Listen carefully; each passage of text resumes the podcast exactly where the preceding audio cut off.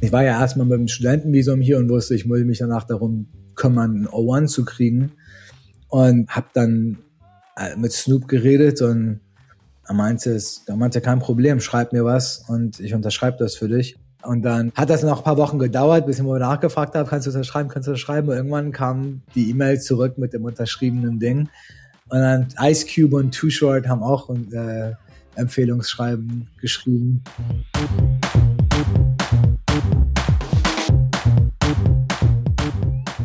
Check, check, one, two, one, two. Hier ist der Olli, hallo. Heute live aus dem Hotelzimmer. Ich habe irgendwie keinen besseren Ort gefunden als den hier, um das Intro aufzunehmen. Ich bin wirklich wahnsinnig stolz, weil wir es endlich geschafft haben, mit Nima Adminan zu sprechen. Nima ist COO des legendären Hip-Hop-Labels Empire. Die sitzen in San Francisco und ja, wir haben mit Nima über seine ersten Baby-Steps im Hip-Hop-Bereich gesprochen und wie er sich hochgearbeitet hat zu, ja, zu einem CEO dieses legendären Hip-Hop-Labels. Und ja, er hat unter anderem Kendrick Lamar entdeckt. Wollte sich das gar nicht so sehr auf die Fahne schreiben und auch, glaube ich, gar nicht so viel darüber reden, weil er gesagt hat, ja, Kendrick Lamar hätte auch ohne ihn Karriere gemacht. Ich fand es wahnsinnig spannend, auch wie er Musikkarrieren baut, wie man in 2024 Musik vermarktet. Und ähm, ich will gar nicht so viel sagen. Ich will nämlich wieder aus diesem Hotelzimmer raus. Ich will, dass ihr jetzt den Podcast hört, Spaß habt und ja, hört rein, auf geht's.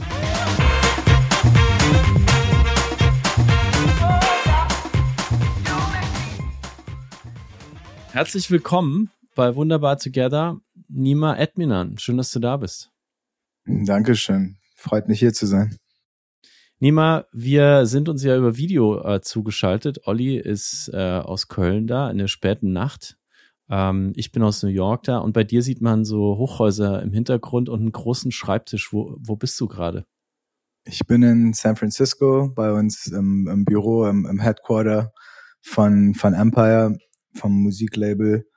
Und ja, sind hier im 24. Stock einer der High Rises im ähm, Financial District von San Francisco, eine der wenigen kulturellen und Mediafirmen umringt von Tech- und Finanzcompanies. Wir haben die große Ehre, mit dir heute zu sprechen, weil deine Firma ja ein absoluter Powerplayer ist, also der erfolgreichste Deutsche in der US-amerikanischen Musikindustrie, wirst du manchmal überschrieben. Ich weiß nicht genau, wer diese Untersuchung gemacht hat oder ob das, ja, richtig, gut. Ob, das, ob das richtig belegt wurde. Wir müssen ja nicht mit Hans Zimmer darüber reden, wir lassen das einfach mal so stehen. Ähm, aber es gab eine Billboard-Geschichte äh, vor ein paar Monaten mit der Überschrift From the Bay Area to Africa. How Empire Became a Global Force. Das ist natürlich schon ganz cool. Wo warst du denn zuletzt? Du musst ja ständig reisen, um so eine Global Force zu, zu leiten. Wo warst du denn zuletzt äh, unterwegs?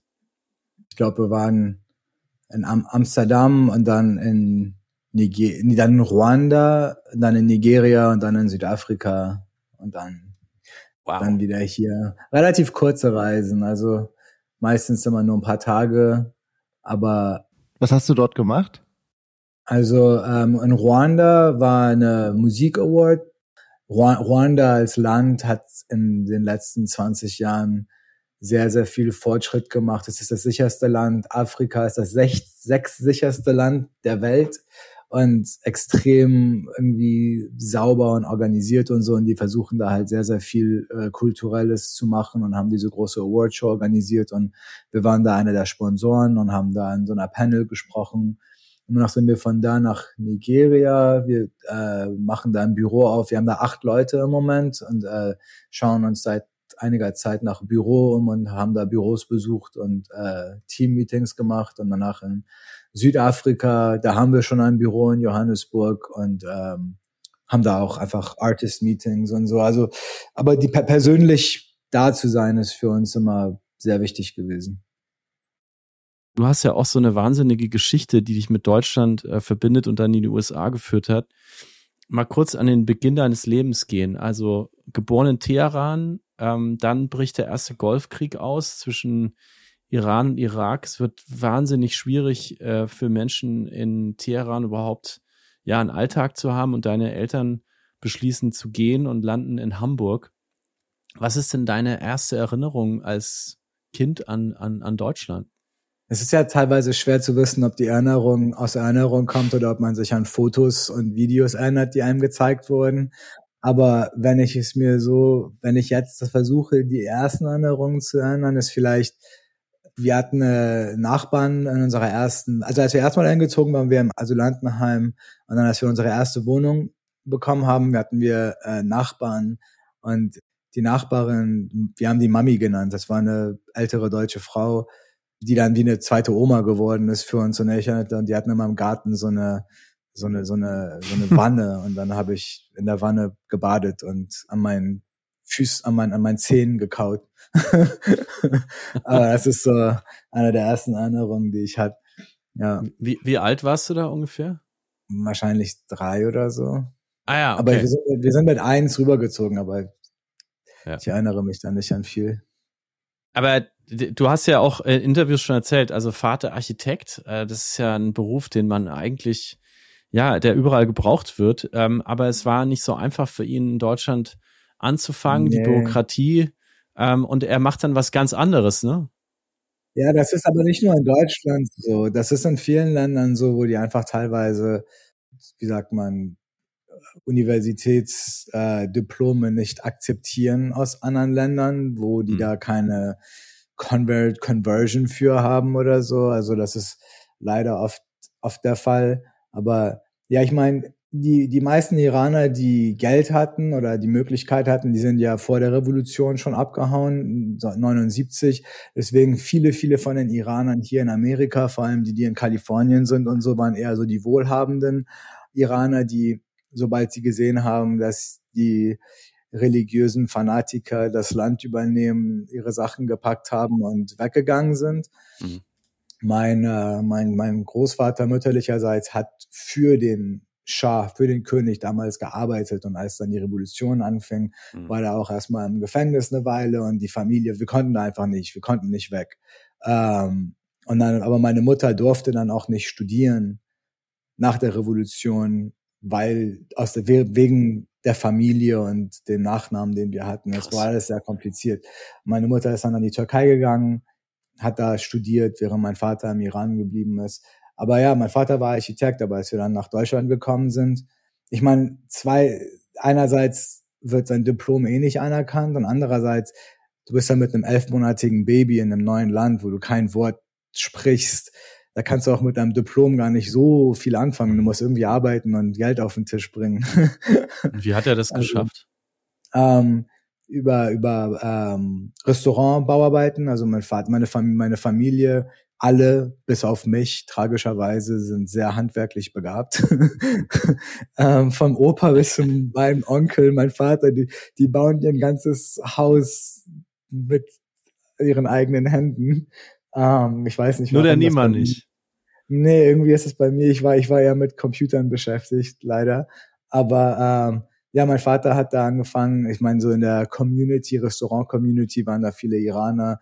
Hat da irgendwie Bauarbeiten. Der ist immer zwei, drei Stunden weg rausgefahren und hat da an Restaurants gearbeitet. Und irgendwann hat er und ein anderer irgendwie genug Geld zur Seite gelegt, um da ein eigenes Restaurant aufzumachen, als ich drei Jahre alt war.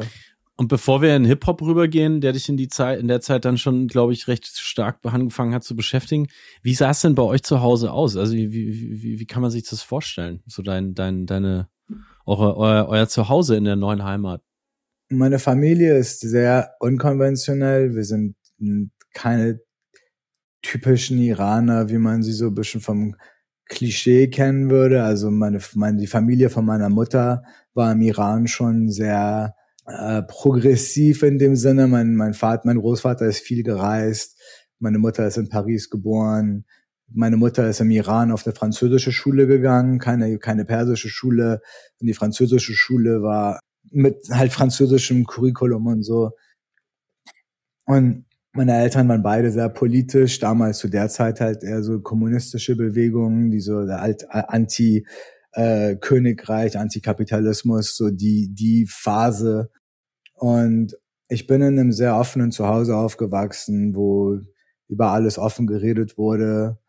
Äh, ich habe viele persische Freunde leiden sehen in zu Hause, wo du bist nicht persisch genug für zu Hause, du bist nicht deutsch genug für die Außenwelt. Das, hat, das, das hatte ich nie. Also ich glaube, meine Eltern waren da sehr progressiv im Sinne von, wir sind jetzt hier hingezogen und wir können nicht erwarten, dass unser Kind irgendwie aufwächst, als wäre es woanders. So, ich meine, meine erste Freundin, die ich irgendwie hatte, als ich 17 oder 18 war, meine einzige persische Freundin, äh, die kam halt aus einer bisschen traditionelleren Familie und wir mhm. waren beide 18 und es wäre für sie unvorstellbar gewesen, ihren Eltern zu sagen, dass sie einen Freund hat. So, wow. wir waren eineinhalb Jahre, zwei Jahre zusammen und dann hat sie das ihrer Mutter gesagt und die Mutter hat das dann weiter vom Vater ähm, geheim gehalten. Und als dann irgendwann es dem Vater gesagt wurde, war halt seine erste Reaktion, meine Mutter zu fragen, ja, was machen wir denn hier? Wann, wann, wann lassen sie sich denn verloben? Was soll ich den anderen Leuten sagen, dass meine Tochter hier einen Freund hat? Und für meine Mutter war das halt so, hey, ja, wir leben in Deutschland. Was erwartest du, dass dein Kind sich irgendwie anders entwickelt? Ich meine, meine Mutter war da, glaube ich, ich bin da ähnlich, sehr pragmatisch, sehr realistisch. Wenn ich in Deutschland lebe und in Deutschland irgendwie wird durchschnittlich verliert man seine Jungfräulichkeit mit 15, dann werde ich nicht mhm. erwarten, dass mein Kind irgendwie mit 20 noch Jungfrau ist oder so. oder wenn die Kids irgendwie, ja, meine Mutter war dann mal die Mutter, mit der man über alles reden konnte und das hat mir, glaube ich, auch viel geprägt im Leben. Ähm, meine Mutter meinte immer, ja, Kiffen kommt irgendwann, wenn du irgendwann kiffst, achte darauf, wo du das her hast, nimm nicht zu viele Züge auf einmal. Wenn du willst, mach es zu Hause, damit du. Hört sich danach an, als ob sie Erfahrung damit hat.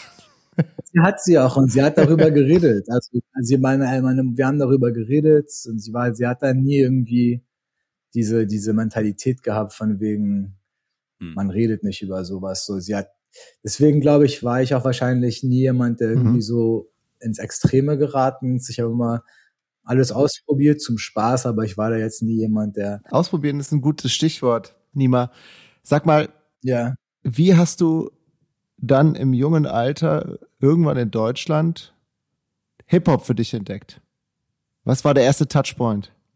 Was der allererste Touchpoint war, ich weiß nicht genau, was der allererste war. Ich glaube, es war eher so eine Kombination aus Sachen, die man auf MTV und Viva gesehen hat, Musikvideos, ältere Cousins oder mein Onkel, die, ich erinnere mich daran, irgendwie so Tupacs Greatest Hits CD, nachdem er 96 verstorben war, bei meinem Onkel zu finden und da war ich neun oder so und nicht unbedingt, ich habe nicht unbedingt verstanden, was da gesagt wurde, aber ich war fasziniert von der Energie, äh, natürlich, ich war jung, man fand die äh, ganzen Schimpfworte cool. Es war irgendwie halt anders. Es war irgendwie irgendwie aufregend. Und ich glaube, ich habe selber halt auch Musik gemacht. Ich habe Klavier gespielt, ich habe Schlagzeug gespielt und war immer so an musikalische Sachen generell interessiert. Aber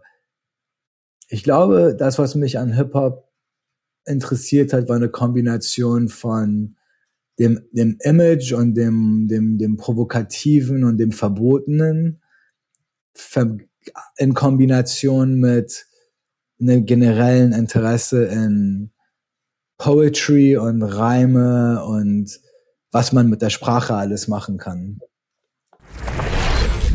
Life is full of opportunities. Miles and More, Europe's leading loyalty program, rewards you with award miles on flights, travel, and in your everyday life. With the Miles & More credit card, you'll earn award miles every time you use your card. The Miles & More World Elite MasterCard offers you exclusive benefits, which make your Miles & More world even more valuable and diverse. Apply now and for a limited time earn 60,000 award miles as a welcome bonus after qualifying account activity. That's enough for a Star Alliance economy round trip to Europe. Did you know? As an exclusive benefit, you earn two award miles per $1 spent on ticket purchases made directly from Miles & More integrated airline partners and one award mile per $1 spent on all other purchases. Wie ist es dann weitergegangen für dich? Du hast dann irgendwann, bist du tiefer in die Szene und hast dann irgendwann Dub CNN gegründet? Oder wie, wie kam es dazu? Wie kamst du auf die Idee überhaupt? Also ich habe ja, ich habe äh, ich habe in einem Interview gehört, äh, Nima, wie du gesagt hast, ich, meine ersten Interviews, da war ich noch im Stimmbruch. Also das hast du dann irgendwie so gemacht am Telefon. Ich kann mir das gar nicht vorstellen, wenn so ein West Coast Rapper am Telefon hat und sagt, hallo, ich bin ja Nima. Ich glaube, ich war einfach jung genug, das alles ja. ganz naiv zu machen, ohne zu viel darüber nach. Ich weiß nicht, es war, ich glaube, es ist eine Kombination, Kombination von verschiedenen Faktoren. Einerseits war das Internet ein ganz anderer Ort. So, das Internet vor Social Media war eine freiere Welt. Du warst so viel wert wie dein Username und die Informationen, die von deinem Username kamen. Ich weiß nicht, wie alt ihr seid, aber ich bin 36 und meine Anfangsjahre im Internet, keiner wusste, wie ich aussehe, keiner wusste, wo ich lebe. Du warst einfach, du konntest ins Internet und hast da in Chatrooms mit Leuten geredet und du warst der, den du dich, den du, den du präsentiert hast. Und ich habe da teilweise halt in den Messageboard Days Freundschaften aufgebaut mit irgendwelchen anderen Kids im Internet. Die meisten, die waren alle älter als ich, aber ich habe da teilweise irgendwie ein, zwei Jahre mit jemandem gechattet, bevor da überhaupt die vielleicht wussten, dass ich erst irgendwie 13 oder 14 bin oder so.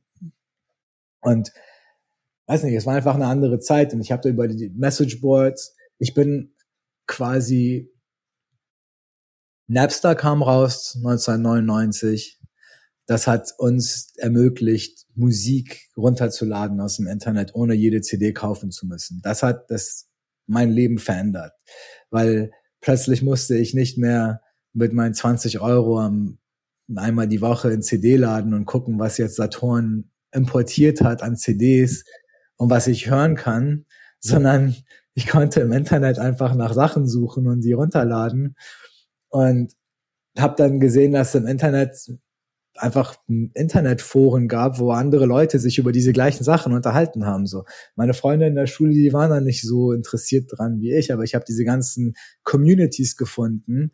Und das waren auch dann, das war auch so der Zeit, wo deine Eltern gesagt haben, so, hey, rede nicht mit irgendeinem Fremden im Internet, das könnte irgendwie ein Mörder sein oder sowas. Aber wir waren halt die Generation, für uns war das normal. So, nee, das ist mein Freund, in, der lebt in Schweden. Ich habe keine Ahnung, wie er aussieht, aber ich rede jeden Tag mit ihm.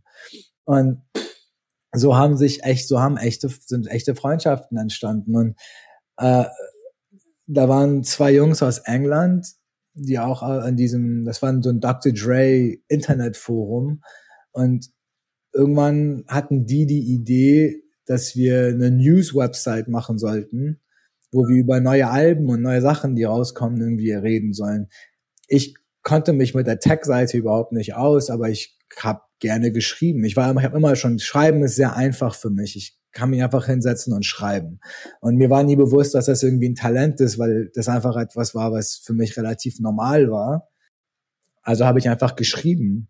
Und die hatten die Internetseite gebaut. Und ich habe angefangen, Artikel über irgendwelche alten Alben zu schreiben und alles halt in einem Englisch, was sehr gut war für einen 14-Jährigen, der in Deutschland aufgewachsen ist, aber trotzdem wahrscheinlich irgendwie strange.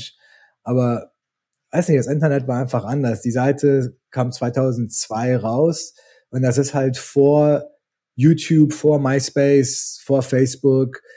Da gab es kein Instagram, wo ein äh, Künstler selber über sein neues Album mit seinen Fans reden konnte. Internetseiten waren der einzige Ort, wo du außerhalb von Magazinen einmal im Monat irgendwelche News bekommen konntest. Und wir haben uns äh, hyper-focused auf West Coast Rap und das war eine Nische, was mir damals nicht bewusst war. Für mich waren das meine Superstars so. Und aber das war, ich habe mich nicht auf Mainstream einfach konzentriert, sondern ich habe mich aber auf die Szene konzentriert, die mich interessiert hat. Und da gab es eine riesen Community im Internet, die genau das Gleiche wollte. Und wir haben angefangen, einfach alle Labels zu kontaktieren, Internetseiten allen geschrieben, so hey, wir sind eine neue Musikplattform, addet euch, addet uns zu eurem Newsletter, was auch immer und mhm. haben dann irgendwie angefangen mit irgendwelchen Underground-Leuten Interviews zu machen. Ich hatte damals jetzt noch nicht so ein Mikro, was ich hier so halte, sondern ich hatte so ein, so ein altes Computermikro, was ich in eine Kaffeetasse reingetan habe und dann das Haustelefon auf den Tisch auf Lautsprecher und dann hängt das Mikro so quasi etwas über dem Telefon und dann habe ich mich hier hingebückt und habe dann eine Stunde lang mit irgendwelchen Rappern geredet und das dann alles abgetippt. Alles wurde abgetippt.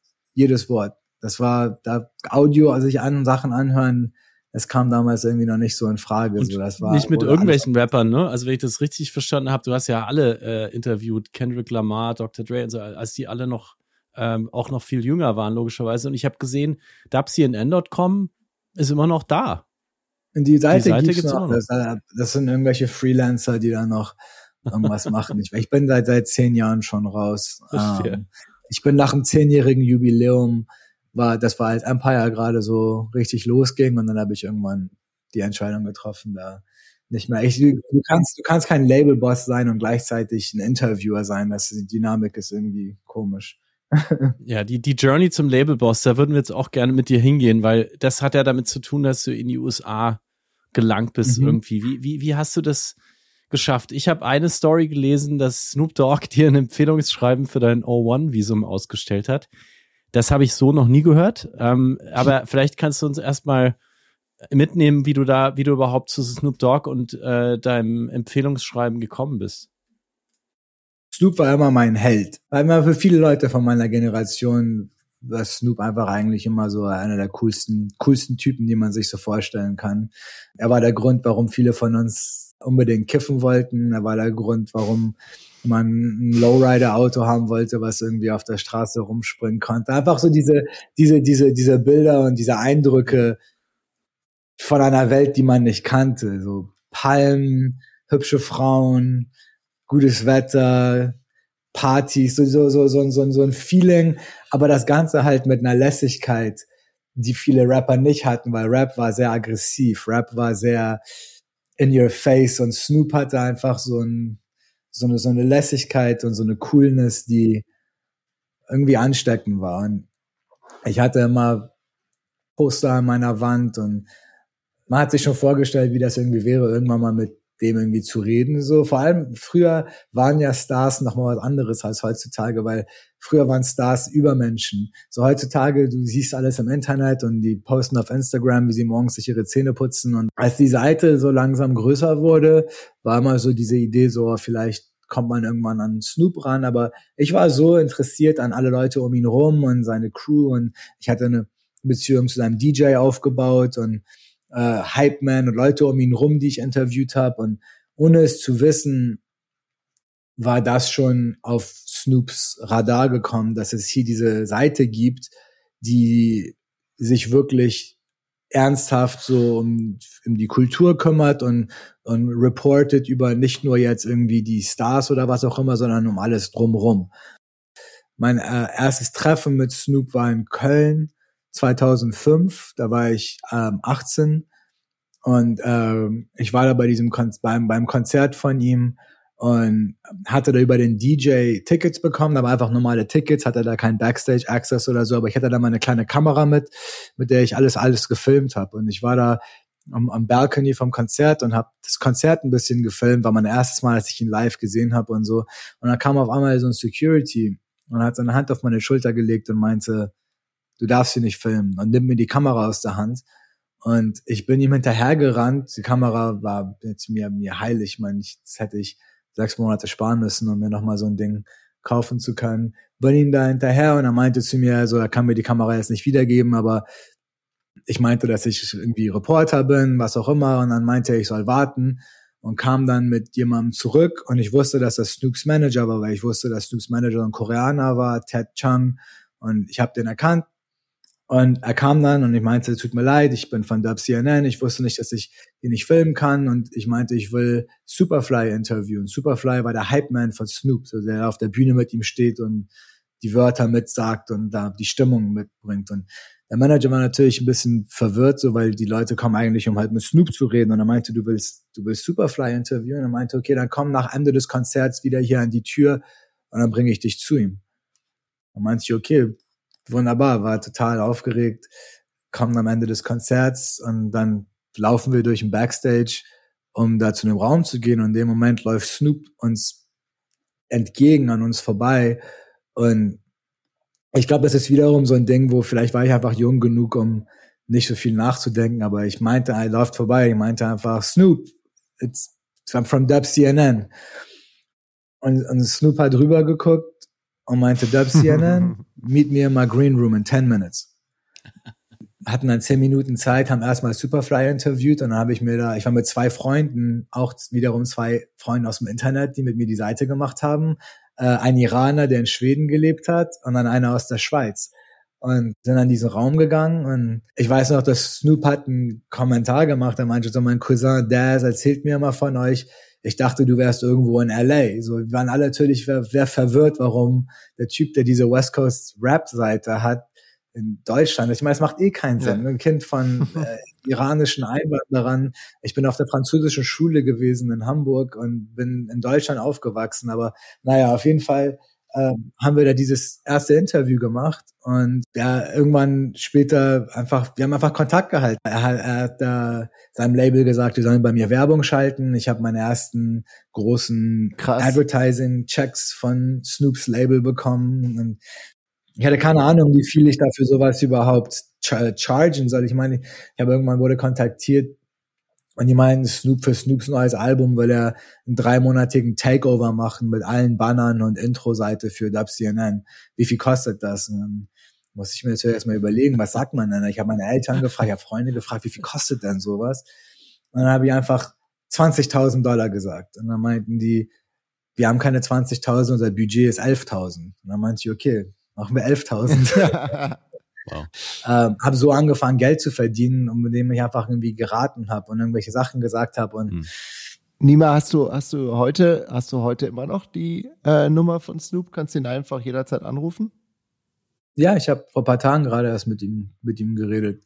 Ich habe gerade, als ich tatsächlich aus Hamburg vor ein paar Wochen zurückgekommen bin, wo ich am Reeperbahn Festival geredet hatte und äh, ein bisschen Presse gemacht hatte, mit ihm geredet einfach um ihn, ich meinte zu ihm so, die Jahre vergehen und manchmal vergisst man, was alles passiert ist, aber dieser Trip in Hamburg, wo ich über diese ganzen alten Geschichten geredet habe, haben mir wieder so in den Kopf gebracht, so wie krass eigentlich die Story war, dass er als irgendwie Weltstar sich so die Zeit genommen hat, nicht nur sich mit mir zu beschäftigen, aber mich dann auch zu unterstützen. Weil als ich dann hier gelandet bin, hatte ich ja erstmal nur ein mhm. äh, Praktikantenvisum, weil Empire war als Firma ganz neu und äh, man kann da noch keine Ausländer einstellen. Ich glaube, die Firma muss mindestens 25 Mitarbeiter haben und mindestens irgendwie so und so viel Umsatz haben, um überhaupt qualifiziert zu sein, um das H1B-Visum zu beantragen, was das normale Arbeitsvisum ist. Aber ich konnte, da ich, da ich mein, noch gerade mein Studium fertig hatte, du kannst bis zu einem Jahr nach dem Studium noch ein Praktikanten- oder Studentenvisum beantragen als J1.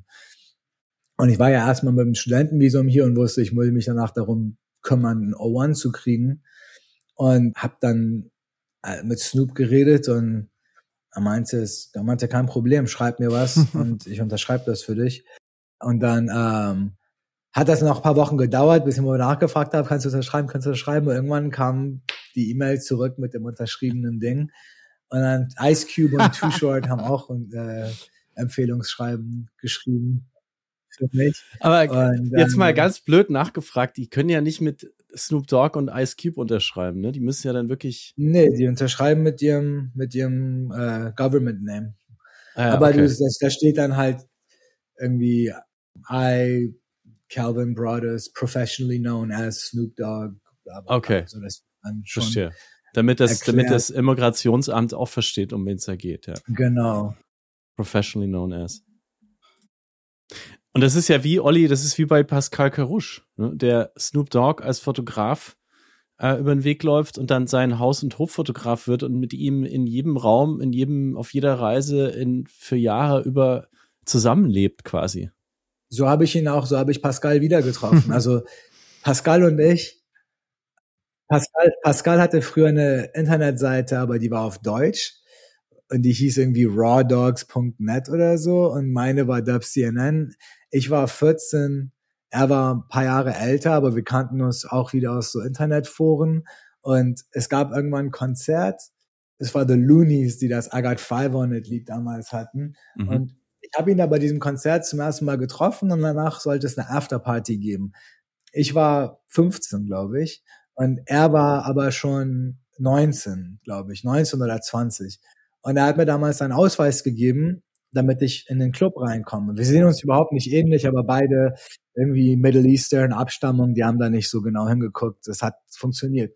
So, wir sind in die Afterparty gegangen und habe ihn aber danach nicht mehr gesehen und habe diesen Ausweis behalten und habe für die nächsten fünf Jahre diesen Ausweis benutzt, weil kurz später, Zeit später war er 21. In Amerika, ich war erst 16. Aber ich hatte diesen Ausweis und der Ausweis war eh verwirrend für die, weil das ein deutscher Ausweis war, haben die gar nicht so genau aufs Foto geguckt. ich bin in Las Vegas, in Casinos, ich bin hier in Clubs. Ich habe Pascals Ausweis jahrelang benutzt und er hatte keine Ahnung. Ich habe ihm das irgendwann erzählt, dass wir uns, weil wir haben keinen Kontakt mehr gehabt. Er hat irgendwie sein Ding gemacht, ich habe mein Ding gemacht. Und dann war ich 2007, als ich dann 20 war, war ich in LA. Wir haben so an so einem Dokumentarfilm gearbeitet für WCNN. Und dann hat Snoop uns eingeladen, ins Studio, ein Interview mit ihm zu machen.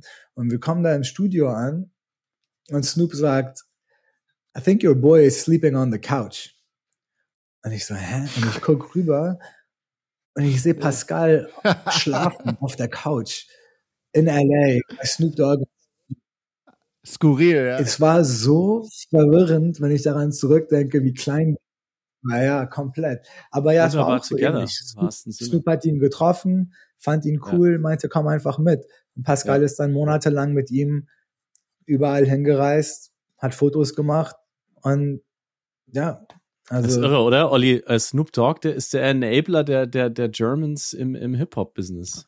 Ich habe irgendwie auch so den Eindruck, dass er so eine ganze Entourage von Leuten, man lernt ihn irgendwie kennen, dann nimmt er einen mit und äh, dann ist man plötzlich auch sein, also in seinem Team oder in seiner Firma verhaftet. Ich will den auch kennenlernen unbedingt. Interessante Persönlichkeit auf jeden Fall. Und jetzt sag mal, jetzt, jetzt ein paar Jahre später, du mhm. hast Dub CNN gemacht, du bist jetzt COO von Empire, was eines der größten Independent Musiklabels auf dieser Welt mhm. ist und ihr habt über 100 Millionen US-Dollar Umsatz gemacht.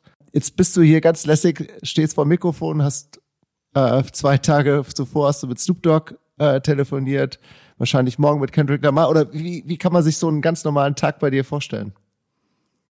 Alles, alles mögliche. Also viele langweilige Sachen wie E-Mails und Excel-Tabellen und Finanzreports und Budgeting und viele, viele Personalgeschichten einstellen, Interviews machen, Leute, also so, ich würde sagen, 50 Prozent meiner Zeit verbringe ich mit Sachen, die mittlerweile wenig mit dem alltäglichen Musikgeschäft zu tun haben, sondern eher mit dem Geschäft, eine Firma von mehreren hundert Leuten irgendwie zusammenzuhalten.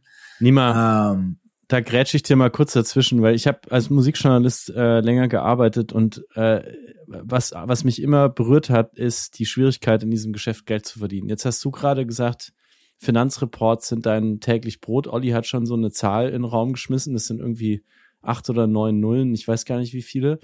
Ähm, wie, wie verdient ihr denn Geld? Also jetzt mal für mich bitte als, als überhaupt null Ahnungsmenschen, ähm, wie verdient ihr als Empire so viel Geld? Wie, wie geht das? Also wir sind ein Musiklabel, wo das Label macht Vertrag mit Künstlern und kriegt einen Prozentsatz von den Einnahmen der Musik. Ähm, Musikeinnahmen sind heutzutage hauptsächlich von Streaming-Einkommen. Streaming sind die 10 Euro im Monat, die man irgendwie an Spotify oder YouTube oder Apple Music oder einem der Streaming-Services zahlt, die dann, sagen wir, von dem gesamten Geld, was die bekommen, das dann aufteilen zwischen den verschiedenen Vertrieben, die die Musik den vermitteln. Und dann wird ein Prozentsatz davon an den Künstler weitergegeben und wir nehmen unseren Prozentsatz und. Ja, aber das sind doch Bruchteile von Cents. Da kommen noch keine 100 Millionen rüber. Eine Million Streams sind ungefähr 4000 Dollar. Ja.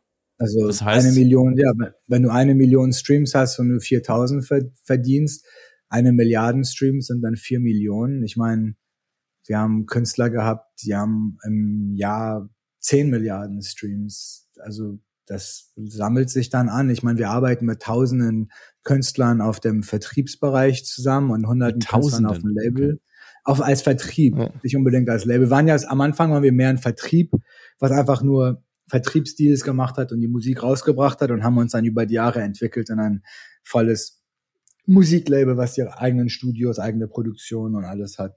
Aber, Aber Vertrieb kann ich doch heute auch selber machen. Ich kann auch meine Musik einfach selber bei Spotify hochladen. Wofür Kannst du, aber da, dann weiß ja keiner, dass die Musik da ist. Das, was das Label oder der richtige Vertrieb dann macht, ist die Promotions, dass dann das irgendwie in Playlisten erscheint oder dass da auch eine Marketing drum. Weil ich meine, jeden, jede Woche werden hunderte, tausende neue Lieder auf Spotify hochgeladen. Über 30 Prozent aller Lieder auf Spotify wurden noch nie gehört. Nicht einmal. Ähm, Krass. Dass da, da die Musik zu vertreiben ist da weniger interessant als wie wird die Musik hervorgehoben, so dass die Leute die überhaupt sehen, weil heutzutage gibt es mehr Musik als jemals jemand überhaupt hören könnte. Mir hat mal jemand erzählt, dass es in Berlin ähm, Rapper gibt, die eigentlich total unbekannt sind und die aber zu gewissen Klicken, Clans, wie auch immer, Communities gehören, die dann Geld reinstecken und denen Streams kaufen. Glaubst du, dass das eine Geschichte ist, die, die wahr sein kann? Streams werden überall gekauft. Das ist nicht nur irgendwelche Clans oder irgendwelche. Das ist, das ist etwas, was auf jeden Fall passiert. Manche Leute werden hochgenommen, wenn manche nicht. Ich meine, das ist so wie jede andere Industrie. Aber das heißt, das okay. heißt, du machst die gesamte Wertschöpfungskette. Du hilfst dabei, die Künstler zu entdecken. Wenn sie entdeckt werden, versuchst du sie zu signen, bindest sie an an die Company und dann hilfst du ihnen auch dass ihre Musik überhaupt gehört wird. Ja, aber das heißt nicht, nicht, das heißt nicht immer, dass immer alles von A bis Z passiert. Ein Künstler kann schon bekannt sein und dann arbeiten wir mit ihm. Manche Künstler wollen einfach nur Vertrieb und machen ihre Marketing und Promotion selber. Also es ist sehr unterschiedlich, sehr unterschiedlich. Wie schaffst du es, Musik, die dann online kommt auf Spotify, dass die vermarktet wird, dass die möglichst viele Leute hören? Ich meine, das ist etwas, was äh, sich immer weiterentwickelt und immer verändert. In den letzten drei, vier Jahren ist der schnellste Weg zum Erfolg und die äh, effektivste Plattform TikTok. Aber TikTok ist halt etwas, was nicht unbedingt nur irgendwie durch Geld und Budget kontrolliert wird, sondern das einfach Sachen, die irgendwie in der Kultur passieren und die Kids irgendwie dazu tanzen und dann hast du halt Influencer, die auf Plattformen wie TikTok große Audiences haben. Sagen wir zum Beispiel, du hast eine Tochter, die 18 ist und sie tanzt auf TikTok und hat drei Millionen Kids, die ihr folgen. Ähm, dann wird zum Beispiel jemand wie mich vom Musiklabel oder einer aus unserem Marketingbereich deine Tochter kontaktieren und sagen, hier, wir haben dieses Lied, was dir gefallen könnte, und dann sagen wir, wir bieten ihr 3000 Dollar, damit sie ein 30-sekündiges Video zu diesem Lied macht und das postet. Und dann sehen das hoffentlich andere Leute, die ihr folgen, und dann kann das weiter sich verbreiten. Ähm, das ist jetzt ein sehr ein, einfaches Beispiel. Da gibt's halt sehr viele Agenturen, die mit so Influencern arbeiten. Du gehst dann zu der Agentur und sagst, ich habe ein Budget von 10.000, das ist mein Lied, das ist die Audience, die ich habe. Und dann sagen die dir, okay, dann mach's was mit diesen drei Influencern und dann das und das und dann kommen da Strategien zustande. Das ist eine, eine, eine Strategie. Ähm, andere Strategie ist dann ganz normales so Playlisting, so bei Spotify, irgendwie New Music Playlist oder so, wo du halt als Label pitchst.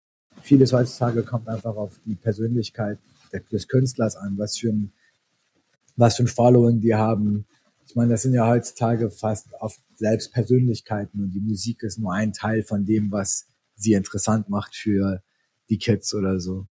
Ich, ich finde das total spannend, weil ich gerade, also es gibt ja ähm, jetzt im deutschsprachigen Raum, ich weiß nicht, ob du ihn kennst jetzt aus Amerika, aber es gibt so, so Künstler wie Chiago, der, ähm, der jetzt sagt, also der, der macht TikTok-Momente, macht überhaupt gar keine, oder Raf Kamora sagt ja auch, man braucht eigentlich das Geld, was man für ein Musikvideo auf YouTube ausgibt, das ist rausgeschmissenes Geld.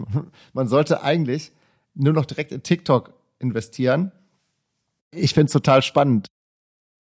Meine nächste Frage an dich, Nima, ist natürlich, wie entdeckst du denn die Leute? Weil du hast ja gerade gesagt, Ruanda, Südafrika und so, du bist viel unterwegs, kriegst da bei Awards vielleicht auch mit, wer gerade ähm, irgendwie hochgespült wird, aber du musst die ja eigentlich schon vorher erkennen, bevor die einen Award gewinnen, oder? Und wie, wie, wie schaffst du das? Hast du da eine, eine Formel, die du auf Leute anlegst? Das machst du systematisch? Hörst du dich jede Nacht durch tausende afrikanische Radiostationen oder wie, wie, wie kann man sich das nee, vorstellen? Die Formel ist ganz einfach. Du findest Leute, die sich damit auskennen und du stellst die ein. Wir haben arbeiten mit Leuten in ihren Markets, die da Experten sind. Also ich kann nigerianische Musik hören und sagen, ob mir ein Lied gefällt oder nicht. Aber ich bin jetzt nicht jemand, der so tief in der Szene ist, dass ich genau weiß, es ist der richtige Zeitpunkt, mit der Person zu arbeiten oder nicht. Wir haben die, wir haben die empowered, indem sie bei Empire quasi arbeiten und da Künstler fördern können, weil wir vor allem auch in Nigeria einer der ersten Label waren, die gutes Business gemacht haben, faire Deals, die Künstler auch richtig bezahlt haben und die nicht ausgenommen haben, wie das oft passiert ist. Aber was das Talent entdecken angeht, klar kann sein, dass ich randomly irgendwas höre, was dann richtig gut ist. Aber meistens ist es die richtigen Leute in der Szene zu haben, die wissen, was abgeht. Bist du auf einen Künstler sehr stolz, den du entdeckt hast? Es hängt immer davon ab, was man entdecken nennt. Ne? Nehmen wir zum Beispiel jemanden wie Kendrick Lamar. Kendrick wäre mit oder ohne mich ein Superstar geworden. Wir haben seine ersten beiden Alben rausgebracht. Hätten wir sie nicht rausgebracht, hätte jemand anderes sie rausgebracht und er wäre immer noch Kendrick Lamar gewesen. So. Anders gefragt, ist denn, kannst du hier unserer Audience, allen, die zuhören, ein einen Tipp geben, auf, auf welchen Künstler sollen wir denn achten, der zum Beispiel bei euch unter Vertrag ist oder noch nicht bei euch unter Vertrag ist? Hast du da einen Tipp? Es gibt einen Künstler, der heißt Black Odyssey. Das ist BLK Odyssey. Er ist mega, mega talentiert. Wir haben ähm, zwei Projekte mit ihm in den letzten zwei Jahren rausgebracht, aber das ist für mich ein lang, langfristiges Projekt. Er ist ähm, spielt mehrere Instrumente, er singt, er rappt, er produziert, er macht, er ist ein sehr, sehr talentierter Typ, der glaube ich noch erst äh, scratching the surface, sagt man auf Englisch, der da noch am, am Anfang ist. Aber ich glaube, Black Odyssey ist äh, jemand, von dem man noch viel hören wird. Und ähm, sag mal, wie guckst du denn auf den deutschen äh, Musikmarkt? Also du hast ja als Kind schon angefangen, dich aus Deutschland musikalisch wegzuorientieren, logischerweise. Aber du guckst ja bestimmt auch manchmal zurück und äh, hörst auch rein und ihr seid ja eine Glo Global Force, wie Billboard sagt. Also so ganz egal kann dir der Markt ja nicht sein. Wie, wie, wie wirkt er auf dich heute? Egal ist er mir überhaupt nicht. Vielleicht ist es sogar so ein bisschen so die Tatsache, dass ich da aufgewachsen bin, die mir ein bisschen Hemmung macht, da mehr einzusteigen, weil also Gazi, der CEO und Gründer von Empire, der hängt mir schon seit Jahren auf dem Arsch und sagt, mach mehr in Deutschland, mach mehr in Deutschland. Das Ziel ist auf jeden Fall, ähm, da mehr Fuß zu fassen. Wir hatten schon viele Künstler, die mit uns zusammenarbeiten wollten. Das hat einfach, ist, für mich ist es so, wenn ich in Deutschland was mache, dann will ich es richtig machen. Die Zeit wird noch kommen, dass wir da was, was Richtiges machen. Also das Interesse ist da auf jeden Fall da. Viele Rapper vor allem wollen mit uns zusammenarbeiten. Ich glaube, Deutschland ist ein relativ competitive Market. Da gibt es sehr viel Konkurrenz. Die Deals sind relativ aggressiv in favor von den Künstlern. Es ist da nicht so Nigeria oder Südafrika, andere Märkte, die jetzt ganz noch komplett am Developing sind. Äh, es ist um einiges anders, da reinzukommen und Fuß zu fassen. Aber ich glaube, Deutschland, das passiert in den nächsten ein, zwei Jahren auf jeden Fall generell ist, ist, ist ja gerade ein Riesenboom von mexikanischer Musik und lateinamerikanischer Musik äh, in den Staaten. Ist das, wie, wie, wie gehst du damit um? Und ähm, habt ihr da Künstler, die ihr signed? Äh, ja, wir haben ähm, einer unserer größten Künstler ist ein puerto-ricanischer Reggaeton-Artist, Jay Wheeler. Der ist sehr erfolgreich. Er ist unser größter Künstler in dem Markt. Wir haben aber wir machen schon seit zehn Jahren äh, Latin-Musik, ähm, wollen da auf jeden Fall weiter, weiter wachsen. Vor allem was der Mexican, Regional Mexican Musik angeht, ist das in, in Amerika im letzten Jahr komplett explodiert. Da hängen wir ein bisschen hinterher und wollen da auf jeden Fall ähm, make up some ground, äh, weiter Fuß fassen. Aber ich glaube, es ist halt interessant zu sehen, wie sich der globale Musikmarkt verändert. So dieses, ich meine, lange Zeit war es ja nicht nur so, dass in Amerika nur Ami-Musik gehört wurde, sondern in vielen anderen Ländern hast du auch hauptsächlich amerikanische Musik gehört. Das ist einfach nicht mehr der Fall. Und ähm, das ist sehr interessant zu sehen, dass wenn du jetzt zum Beispiel die Spotify US-Charts anguckst, ist irgendwie die Hälfte der Top 50 auch keine amerikanische Musik mehr. Du hast da alles Mögliche. Von Latino-Musik zu afrikanischer Musik, mexikanische Musik, alles äh, viel koreanische, japanische, chinesische. Ähm. Aber das ist ja auch total cool. Also als ich angefangen habe, als, als Musikjournalist zu arbeiten, da war es noch so, wenn du irgendwie afrikanische Künstler treffen wolltest, musstest du in Europa auf ein Musikfestival gehen. Und jetzt war ich gerade äh, in letztes Jahr in, in, hier in Brooklyn auf dem Festival, wo Burner Boy aufgetreten ist, die mit dem er ja, glaube ich, auch zusammenarbeitet, Nima. Und dieser Mensch hat es überhaupt nicht mehr nötig, irgendwo anders als in Afrika aufzutreten. Der macht es halt aus Spaß oder weil er halt über die globale Tour nochmal einen Hebel hat für seine Finanzen. Aber der könnte auch einfach in Afrika wahrscheinlich von Stadion zu Stadion touren und könnte ein super gutes Leben haben, oder sehe ich das falsch? Ja, das stimmt schon. Aber ich glaube, Künstler echte Künstler, die haben immer diesen Drive in sich, vor mehr Leuten zu stehen, auf größeren Shows zu sein, andere Menschen an anderen e-, Ecken der Welt zu sehen. Also dieser, dieser, dieser Drive da vor jedem Menschen auf der Welt irgendwie stehen zu können und zu spielen. Ich glaube, das, das treibt einen da auch schon anders an. Ähm, aber ja, theoretisch gesehen auf jeden Fall. Und ich fand das ist auch irgendwo gut. Äh, es ist interessant zu sehen, wie diese Nischen wachsen. Und das Einzige, was noch problematisch ist, halt, dass die Musikeinnahmen aus anderen Ländern nicht vergleichbar sind mit den Musikeinnahmen aus etablierten Ländern wie jetzt Amerika, Kanada, Europa. Weil das, was, ich meine, du hast ja zwei Monetarisierungsmodelle. Du hast die Subscription Model für Leute, die ihre 10 Euro im Monat zahlen. Und dann hast du die äh, Advertising-Modelle wie zum Beispiel Leute, die bei Spotify die Free-Version benutzen, wo Werbung kommt, oder die bei YouTube die Free-Version benutzen, wo Werbung kommt. Und ähm, beide Modelle sind finanziell drastisch anders in anderen Ländern, weil wenn wir hier zum Beispiel 10 Dollar zahlen für Spotify, zahlst du jetzt irgendwie in Mexiko äh, umgerechnet vielleicht drei Dollar oder so. Und die, die, der, wie sagt man, der, the pie that gets split up die zwischen den ganzen Labels aufgeteilt wird, ist um einiges kleiner, weil die Musik, das Geld, das eingespielt wird, ist weniger. Also wenn du jetzt 4000 Dollar für eine Million Streams bekommst aus Deutschland oder aus Amerika, wenn du dann irgendwie nach Mexiko oder nach Indonesien oder nach Nigeria gehst, dann ist es manchmal die Hälfte oder ein Viertel davon. Heißt, ein, ein afrikanischer Künstler, der 10 Millionen Plays hat, wird vielleicht so viel Geld verdienen wie ein amerikanischer Künstler, der vielleicht nur fünf Millionen Plays hat. Ich bin ja, ich bin ja ehrlich gesagt immer noch auf der Zahl hängen geblieben, die du vorhin äh, äh genannt hast, wo du gesagt hast, na gut, für eine, für eine Million kriegst, Streams kriegst du 4000 Dollar. Und dann musst du halt eine Milliarde Streams haben. Ich meine, ja, das ist ja, das ist ja gut, aber wie viele Künstler habt ihr denn unter Vertrag, die wirklich äh, über eine Milliarde äh, Streams kommen?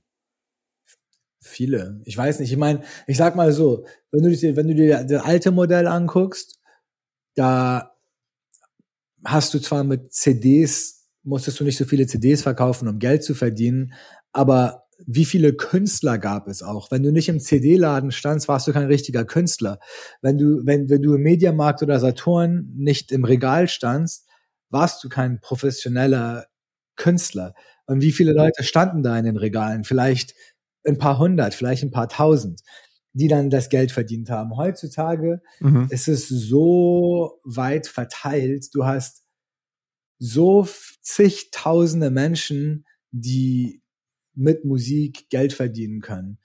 Ob die jetzt alle Millionäre sind, weiß ich nicht. Aber wenn ich zum Beispiel jemanden kenne, der für 60.000 im Jahr im Supermarkt arbeitet oder 60.000 im Jahr machen kann, indem er irgendwie zu Hause Musik aufnimmt und uns rausbringt, das ist eine einfache Antwort, was man dann lieber machen will.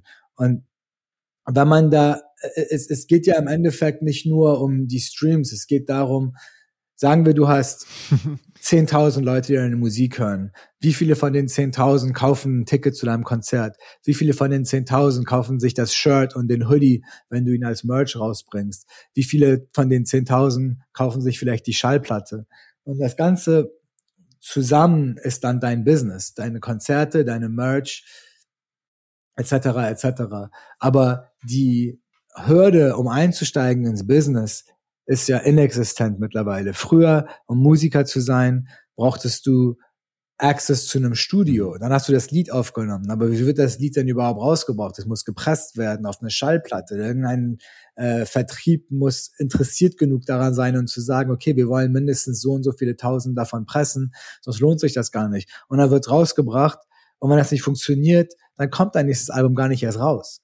So. Aber heutzutage ist es einfach ist es einfach, ist einfach ganz anders. Okay, das glaube ich. Aber jetzt, jetzt gibt's, jetzt gibt's ja eine Entwicklung und ich würde gerne wissen, was du davon hältst. Also KI macht ja jetzt auch Musik. So und ähm, es ist auch eine, eine, eine Sache, die mich. Ich arbeite in einer großen Agentur. Äh, wir erstellen viel Content, machen Kampagnen. Wir arbeiten auch mit diesen Influencern äh, viel zusammen, um, um Sachen zu hypen und nach oben zu bekommen.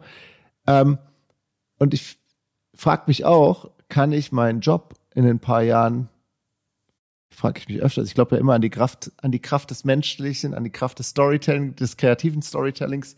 Wie, wie, wie, wie blickst du auf die Entwicklung der KI? Glaubst du, dass irgendwann die KI Musik macht, die konkurrenzfähig ist mit den Künstlern, die du seinst und findest und aufspürst und so lange entwickelst? Ja, das ist die große Frage im Moment. Ne? Und ich glaube, die richtige Antwort darauf hat noch keiner, weil wir wissen nicht, wie die Kids der nächsten Generation ticken werden, weil du und ich können jetzt sagen, ja, aber die KI-Musik hat doch keine Seele. Das ist ja nicht von mhm. jemandem, der geschrieben, der da irgendwas erlebt hat. Gleichzeitig erinnere mich, erinnere ich mich an Unterhaltungen mit älteren Generationen, die irgendwann meinten, diese Musik, die elektronisch gemacht wurde, das ist keine richtige Musik. Es muss doch mit einem Instrument gespielt werden. Du kannst doch nicht hier auf dem Computer die Drum Machine anklicken und dann sagen, hier, du hast mhm. Schlagzeug gespielt. Das ist doch gar kein Instrument. Aber du hast tausende Künstler, die elektronische Musik machen und vor hunderten tausend Leuten Knöpfe drücken und Geld verdienen und Leute haben Spaß daran. Also weiß man nicht genau, was passieren wird, weil ja. vielleicht ist die Person, die jetzt fünf Jahre alt ist und wenn die 15 ist, die will ein Lied hören, das über ihre erste große Liebe im Kindergarten redet und sich so anhört, als ob Madonna es singen würde. Und dann tippt sie das vielleicht irgendwo in ihre App ein und dann hat sie ein Lied, was für sie gemacht ist und sich anhört, als ob es jemand singt, den sie toll findet. Und vielleicht kümmert das die Kids dann auch nicht und sie sagen, das finde ich cool. Weiß ich nicht. Es ist äh, auf jeden Fall eine, ein, ein großes Fragezeichen. Ich glaube, im Moment haben wir halt viele AI oder, oder KI-Künstler. Musste kurz nachdenken, was zum Teufel KI ist. Hier sagt man immer nur AI. Ähm, aber äh, ähm, es, ich meine, es gibt, man kann sich ganze Alben runterladen von AI-Künstlern, die sich genauso anhören wie andere Künstler. Also du kannst äh, die Tracks von Drake und The Weeknd und so runterladen und wenn du es nicht wüsstest, würdest du denken, das ist die Person selbst. Ähm, ob es dann so ein Novelty-Ding bleibt, mhm. weiß ich nicht. Ich meine, YouTube äh, introduced gerade ihre ihr AI-Modell, äh, wo quasi mit gewissen Künstlern als Test und wir sind da mit drin. Wir haben T-Pain als Künstler den gegeben, der seine Stimme quasi gelicensed hat, wo YouTube so ein neues Feature rausbringen wird, wo du so AI, so 30-sekündige AI-Dinger machen kannst von bekannten Künstlern, die dann einfach irgendwelche erfundenen Songtexte, aber in deren Stimme gesungen werden. ich glaube, dass es noch zu früh ist, um genau zu wissen, wie das aussehen wird. Aber wenn man sich anguckt, wie elektronische Musik sich entwickelt hat, wenn man sich sowas anguckt wie Autotune. Ich meine, es gab eine Zeit, wo, äh, wisst ihr, was Autotune ist? Nein. Auto, Auto, Autotune sind diese Plugins, wo es die Stimme automatisch korrigiert, die Töne, wenn man Töne schiebt.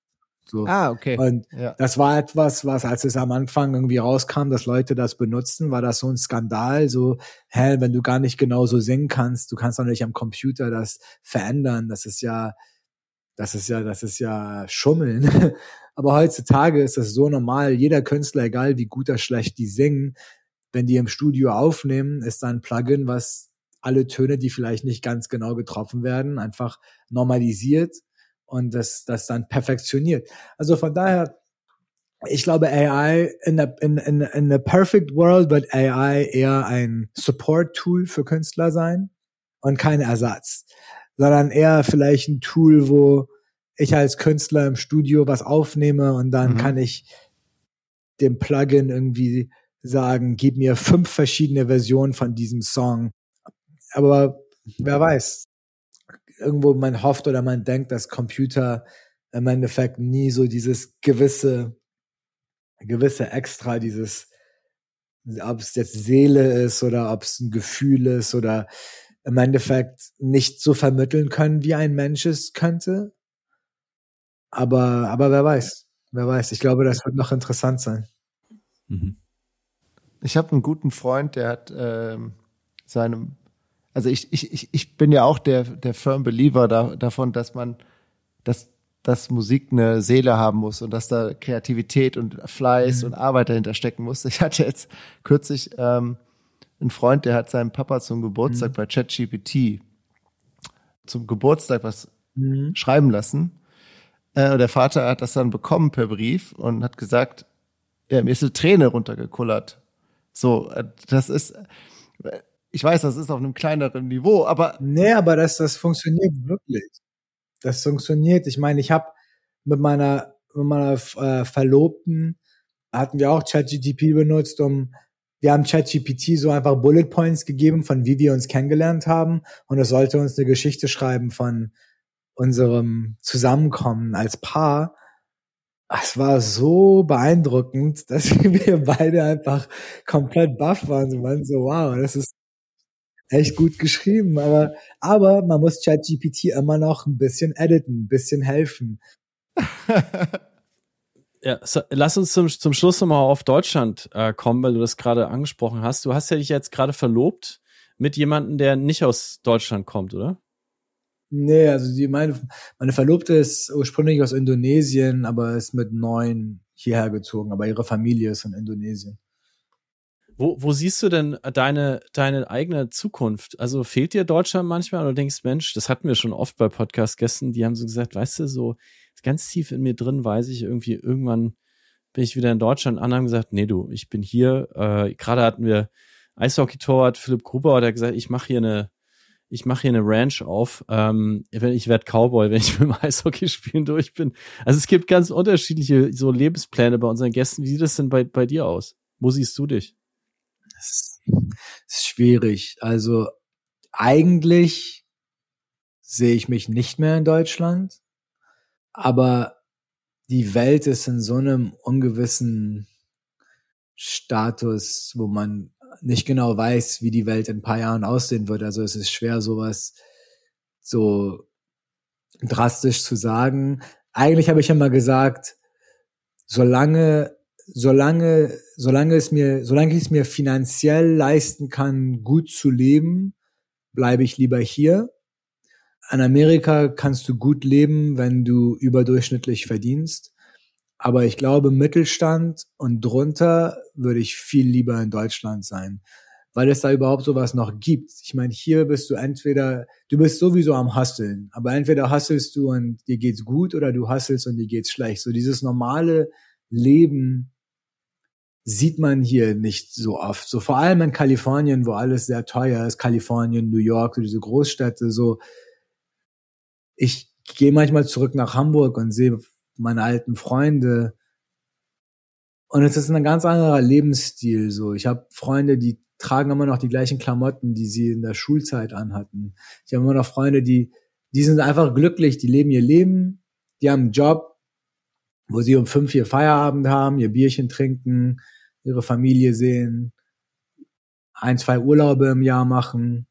Und du lebst einfach dein Leben, aber irgendwie ist da auch so eine gewisse Zufriedenheit drin, die es hier nicht gibt, weil im Endeffekt dreht sich hier alles darum, was kommt als nächstes, was kommt als nächstes, was kommt als nächstes. Und ich glaube, es ist einfach so eine andere, andere Lebens, ein anderer Lebensmotto. Und ich glaube, ich fühle mich hin und her gezogen zwischen beiden Seiten. Ich glaube, ich bin einerseits jemand, der irgendwie im amerikanischen Business, Kapitalismus äh, lebe hier ein Leben von, was ich mir früher auch nicht erträumt hätte und bin einerseits sehr glücklich und andererseits habe ich immer noch das Kind in mir, was irgendwie hm, sehr linkslastig in Hamburg aufgewachsen ist, was der eigentlich nie an solche Sachen überhaupt gedacht hat. Der, ich habe für mich war früher mal irgendwie das Ziel, irgendwas zu machen, was mir gefällt und genug zu verdienen, dass ich keinen Stress habe und irgendwie einfach mein Leben leben so. Und ich bin da irgendwie in verschiedenen Welten reingeraten. Ähm, und so wie ich es jetzt sehe, solange es mir gut genug geht, dass ich nicht in diesem amerikanischen Stress drin bin, dann bleibe ich hier. Aber ich glaube, wenn, wenn, wer, wer weiß, wie dieses Land in ein paar Jahren aussieht. Ich meine, das ist im Moment alles so ungewiss, politisch, gesellschaftlich. Es wäre nicht aus, unausdenkbar, dass irgendwie ein neuer Zivilkrieg hier ausbricht oder dass die Sache, dass es wirklich nochmal anderes Level erreicht bei den nächsten Wahlen, je nachdem, was passiert. Und man weiß es einfach nicht genau. Ähm, es ist ein sehr ungewisse Zeiten und ich glaube, ich weiß, meine, wenn ich in Deutschland mit meinen Freunden rede, reden die alle davon, dass in Deutschland auch ungewiss ist und die AfD und äh, die, äh, die Wirtschaft und aber immerhin gibt's da noch einen richtigen Mittelstand. Und ich glaube, der schwindet hier recht schnell. Ja, guter Punkt. Und wir sind ja gar nicht so weit weg von der Wahl. Ne? Das ist ja quasi übermorgen. Ähm, das wird ein spannendes Jahr 2024. Unser, das wird, du wirst ja wahrscheinlich einer unserer ersten Podcast-Gäste im neuen Jahr. Ähm, Gibt es denn noch was, was du uns zum Schluss mitgeben möchtest, ähm, Nima, was vielleicht, worüber wir noch nicht gesprochen haben? Vielleicht gibt es ein neues Projekt, auf das du uns noch hinweisen möchtest, ein Lebensmotto. Ähm, möchtest jemanden grüßen? Deine, deine letzte Minute mit uns.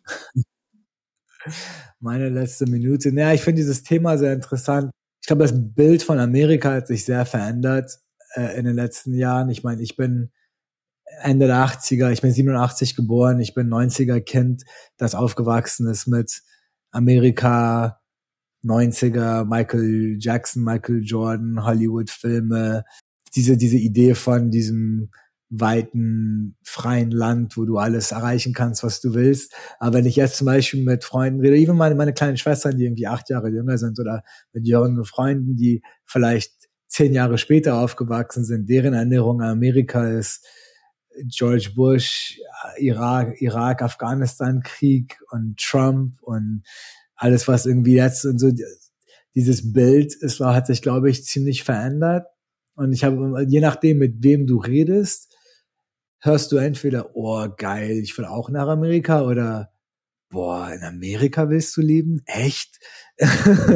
und äh, ich weiß nicht, für euch, das wäre vielleicht eine Frage an euch, aber dadurch, dass ihr euch so viel beschäftigt mit Deutschen, die woanders gelandet sind oder in Amerika sind oder so, was ist denn euer Eindruck davon? So, ihr macht das ja jetzt schon ein paar Jahre. Ich, ich komme ich komm so aus einer Zeit, also ich war früher sehr viel im Skate-Bereich unterwegs, wo es die X-Games gab und da wollte man immer, ich weiß nicht, ob, ob ihr die kennt, aber man wollte immer Amerika sehen, weil es da so Extremsport-Contests gab. Es gab, also ich habe, ich habe, glaube ich, drei Wellen Hip-Hop mitgemacht natürlich. Ähm, ich habe die ganzen, meine ersten Filme, die ich dann sehen durfte, als ich 16 war, ich, ich komme, das waren so meine ersten Erinnerungen. Und dann durfte ich mit meinem Vater nach äh, Amerika fliegen, nach, nach New York, nach Detroit. Natürlich, äh, ich weiß genau, was du meinst. Äh, jetzt die Leute, die manche Jüngeren, denen ich erzähle, dass ich so einen Podcast mache, die sagen so, die gucken da so, What? was machst du? Äh, die, da, da stößt das schon auf Ressentiment, sage ich mal, ja. Weil die ein anderes Bild von Amerika bekommen haben. Aber es ist halt auch so ein großes Land, je nachdem an welcher Ecke du landest und was für Leben du lebst, das ist ein das, ich meine, was ich in San Francisco erlebe, ist ganz anders als was jemand irgendwie in Florida erlebt oder jemand irgendwie in der Mitte des Landes lebt. Es ist so unterschiedlich, je nachdem, wo man ist.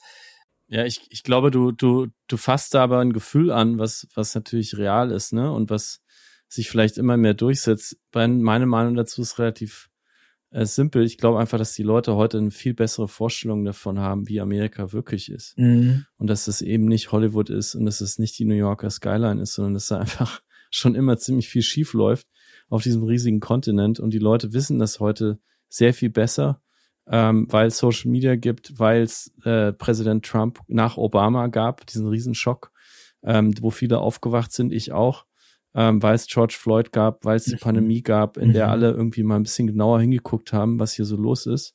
Aber so wie es sich anfühlt, warten die Leute gerade äh, impatiently darauf, dass Trump wieder zurückkommt. Was auch interessant ist, dass die Trump-Zeit hier romantisiert wird mittlerweile, weil es einfach so angesehen wird, als oh, als Trump da war, ging es uns wirtschaftlich gut. Und Biden so ein schlechtes Image hat. Das ist echt, das ist echt krass. Aber um das Ganze nochmal auf dem, äh, wie sagt man, äh, more lighthearted Note zu beenden. Ich vermisse das Nachtleben in Deutschland. Ich vermisse es, dass ich um ein Uhr morgens sagen kann, oh, ich will jetzt rausgehen, irgendwas machen. Und dass da irgendwas geht. Ich vermisse, ja, ich vermisse das Nachtleben auf jeden Fall. Also hier in Kalifornien, 1.45 Uhr geht das Licht an, 2 Uhr morgens sind alle raus, das Nachtleben findet von 10 bis 1.45 Uhr statt. Die Clubs funktionieren nur, wenn du einen Tisch hast. Ein Tisch fängt bei irgendwie 1000 Dollar Minimum an. Wenn du keinen Tisch hast, stehst du da irgendwo drumrum, dumm rum. Diese ganze Kultur, die Nachtlebenkultur, das Nachtlebenkultur ist ganz anders. Also da vermisse ich Deutschland, irgendwie auf den Kiez zu gehen, vielleicht am Abend irgendwie in fünf verschiedene Bars zu gehen, für zwei Euro kurzer zu trinken. Hier zahlst du irgendwie 30 Dollar für einen Drink und ja, in New York, du bist in New York, Felix, ne? New York ist ja auch nicht anders. Also du, du hustest in der Bar und hast 50 Dollar ausgegeben.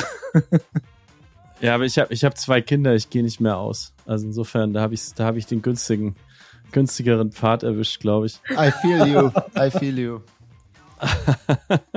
ich freue mich so, dass du dir Zeit genommen hast heute für uns. Ähm, das war eine Riesenehre, äh, Nima. Alles klar. Dankeschön. Vielen Dank. Nima Edminan, danke, danke, danke, dass du bei Wunderbar Together zu Gast warst. Äh, wir freuen uns auf alles, was kommt von deiner Global Force Empire. Und ähm, wir freuen uns vor allem, dass du dir die Zeit genommen hast, uns heute mitzunehmen auf deine Reise. Alles Gute weiterhin. Dankeschön. Danke, danke.